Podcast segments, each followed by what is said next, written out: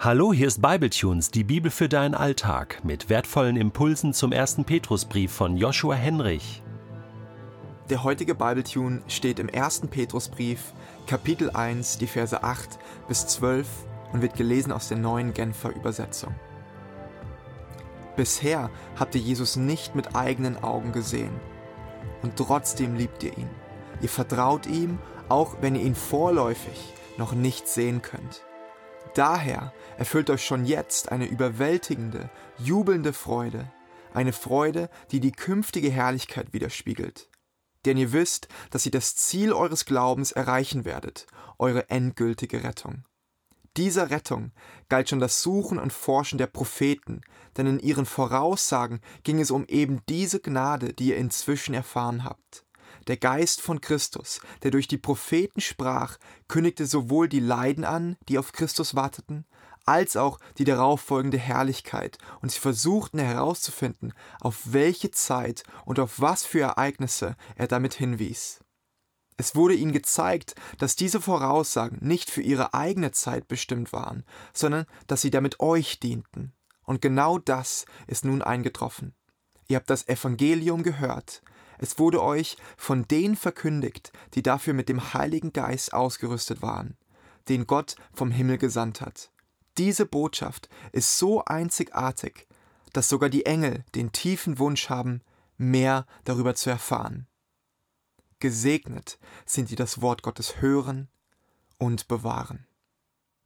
Gott zu lieben, sein ganzes Leben auf ihn auszurichten, obwohl man ihn nicht sieht, das ist schon ein Ding. Fällt dir das auch manchmal schwer? Gott nicht greifen zu können, ihn nicht fühlen oder sehen zu können und ihm trotzdem nachzufolgen? Vor einiger Zeit kam ein junges Mädchen auf mich zu und fragte mich nach einem Jugendgottesdienst verzweifelt, was sie tun solle. Sie würde nämlich Gott nicht mehr im Lobpreis spüren. Das ist eine ernste Frage. Ihn nicht sehen zu können, ja ihn generell nicht mit den Sinnen wahrnehmen zu können, bringt manche sogar so weit, Gottes Existenz grundsätzlich anzuzweifeln. Interessanterweise schreibt Petrus jedoch nicht negativ davon, dass wir Jesus nicht mit unseren eigenen Augen gesehen haben. Stattdessen lenkt er den Blick auf etwas anderes, nämlich darauf, dass der jetzige Grund unserer Freude nicht auf dem Weg des Augenlichts in unsere Herzen gelangt, sondern durch den Glauben. Paulus drückt das an anderer Stelle so aus, wir wandeln im Glauben, nicht im Schauen. Bereits im Alten Testament betont Gott bei der Auswahl des Hirtenjungen Davids, dass der Mensch sieht, was vor Augen ist, Gott aber das Herz. Für den christlichen Glauben ist es eindeutig, dass es etwas gibt, was das sinnlich Wahrnehme bei weitem übersteigt.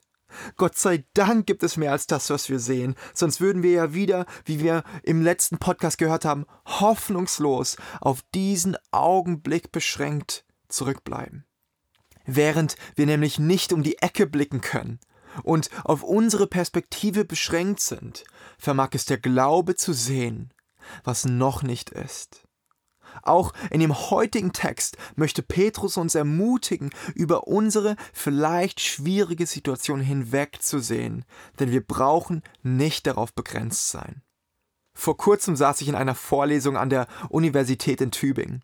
Obwohl ich Theologie studiere, besuchte ich eine Einführungsveranstaltung der psychologischen Fakultät und ich horchte besonders dann auf, als der Professor erklärte, es bräuchte eine wissenschaftliche, empirische Psychologie, weil sich unsere Sinne täuschen könnten. Wir alle müssten in unserem Alltag zwar andere beurteilen, diese Beurteilung beruht allerdings meist auf Intuition und kann völlig daneben liegen. Unsere Sinne und Wahrnehmung täuschen uns, so der Professor. Gott sei Dank basiert unser Glaube nicht auf dem sinnlich Wahrnehmbaren. Gott sei Dank übersteigt es ein inneres Gefühl, denn so beschränkt wie unsere Sinne sind, so beschränkt würde dann auch unser Gott sein.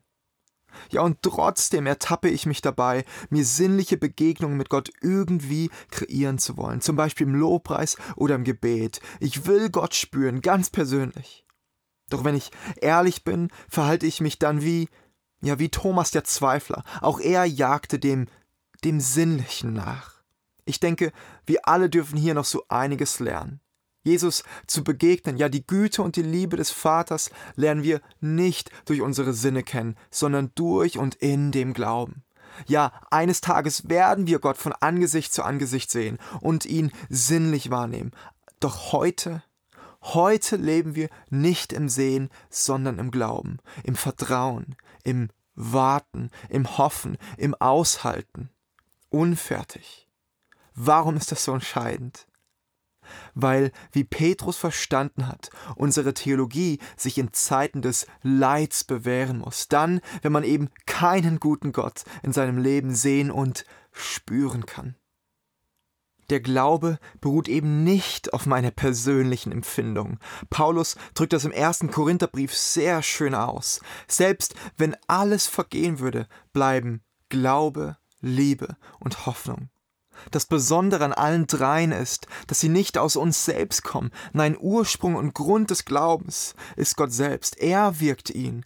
Grund unserer Hoffnung ist Jesus. Und wie können wir lieben, wenn wir nicht zuerst Geliebte sind? Während mein Schauen und mein Erleben ganz subjektiv von mir ausgeht, so ist es beim Glauben eben anders. Und das ist der wichtige Punkt. Der Glaube wurzelt in Gott und nicht in mir. Gott vermag es, Freude in Zeiten der Not zu schenken. Gott vermag es, auch dann zu tragen, wenn meine Situation und meine Gefühle ihn weit wegscheinen lassen. Doch wie lerne ich es, Gott mehr und mehr zu vertrauen, auch wenn ich ihn nicht sehe? Petrus macht kein großes Geheimnis daraus und beschreibt in den letzten beiden Versen, dass einzig das Wort Gottes die Alternative zu unseren Sinnen ist. Er betont, wie Gottes Wort für uns verkündigt und aufgeschrieben wurde. Ich denke, wenn wir die Möglichkeit hätten, Petrus zu fragen, wie wir im Glauben wachsen können, würde er uns zur Seite nehmen, in die Augen schauen und schlichtweg sagen, suche dir einen Ort, wo du das Wort Gottes hörst, es dir zugesprochen wird. Charles Spurgeon, ein begabter Prediger des 19. Jahrhunderts, drückte diesen Hinweis von Petrus noch deutlicher aus, indem er sagte, Gehe nicht dorthin, wo tolle Musik, große Reden und schöne Architektur vorhanden ist. Gehe dorthin, wo das Evangelium verkündet wird, und gehe dort häufig hin. Ich möchte dich heute ermutigen und dir beinahe das Gleiche sagen, was ich dem verzweifelten Mädchen nach dem Jugendgottesdienst ans Herz gelegt habe. Gerade dann, wenn du nichts spürst, wenn du Jesus nicht siehst, gerade darin verbirgt sich die große Möglichkeit, geistlich zu reifen. Weil dein Glaube herausgefordert wird, über das Sinnliche hinauszuwachsen. Das sind wertvolle, wichtige und notwendige Zeiten. Bette dich dafür in die Kirche ein, die mutig und klar Jesus verkündigt. Denn niemand hat Gott je gesehen aber Jesus, der Sohn Gottes, hat ihn uns offenbart. Johannes 1, Vers 18.